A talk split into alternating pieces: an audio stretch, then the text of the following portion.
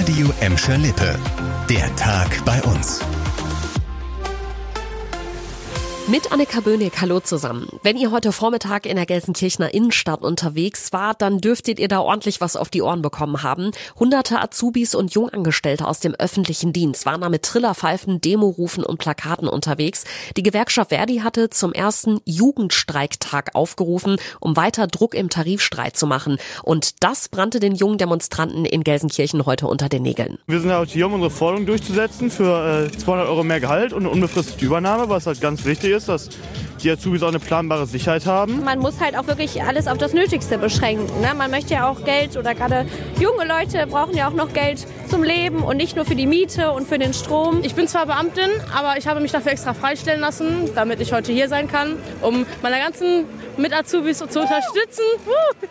Der Heinrich-König-Platz als Ort für die Kundgebung war bewusst gewählt, denn die Gewerkschaft wollte vor allem eine wichtige Person im Tarifstreit erreichen, Gelsenkirchens Oberbürgermeisterin Karen Welge. Die sitzt ja für die kommunalen Arbeitgeber am Verhandlungstisch und hat ihren Amtssitz im Hans-Sachs-Haus direkt nebenan. Sie dürfte also auf jeden Fall was vom Protest mitbekommen haben.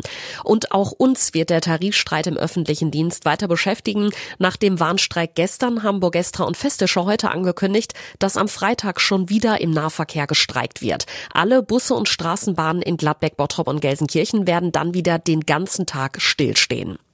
Verabschieden konnten wir uns heute von der Corona-Schutzverordnung des Landes. Die ist um Mitternacht ausgelaufen und das heißt, die Testpflicht in Krankenhäusern und Pflegeheimen fällt weg.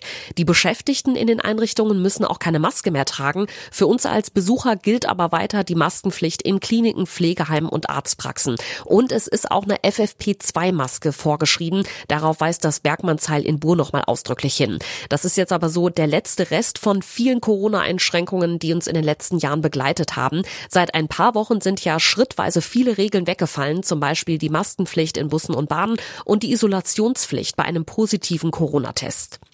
Weil die Lockdowns und ganz strengen Corona-Regeln ja schon länger der Vergangenheit angehören, waren schon im vergangenen Jahr wieder deutlich mehr Menschen auf den Straßen bei uns unterwegs.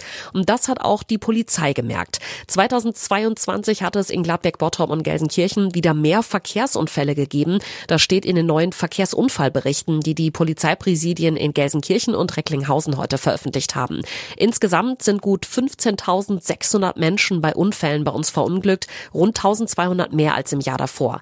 Besonders auffällig ist laut Polizei die Zahl der Unfälle mit Fahrrädern und E-Scootern. Dazu gehören auch E-Bikes. Um solche Unfälle in Zukunft zu verhindern, bietet die Polizei Recklinghausen zum Beispiel spezielle Trainings an, vor allem für Senioren. Auch in Gelsenkirchen sind solche Schulungen für den richtigen Umgang mit dem E-Bike geplant.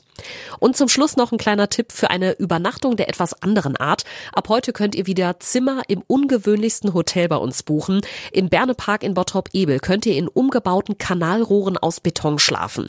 Anfang Mai startet die neue Saison. Ab heute ist das Buchungsportal geschaltet. 20 Euro kostet eine Übernachtung plus Spende in beliebiger Höhe und das Erlebnis ist wirklich außergewöhnlich. 2010 war die ehemalige Kläranlage im Bottropper Süden ja zum Park umgebaut worden und aus fünf Betonrohren wurden kurzerhand Hotelzimmer gemacht.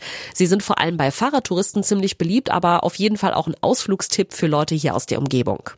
Das war der Tag bei uns im Radio und als Podcast. Aktuelle Nachrichten aus Gladbeck, Bottrop und Gelsenkirchen findet ihr jederzeit auf radio und in unserer App.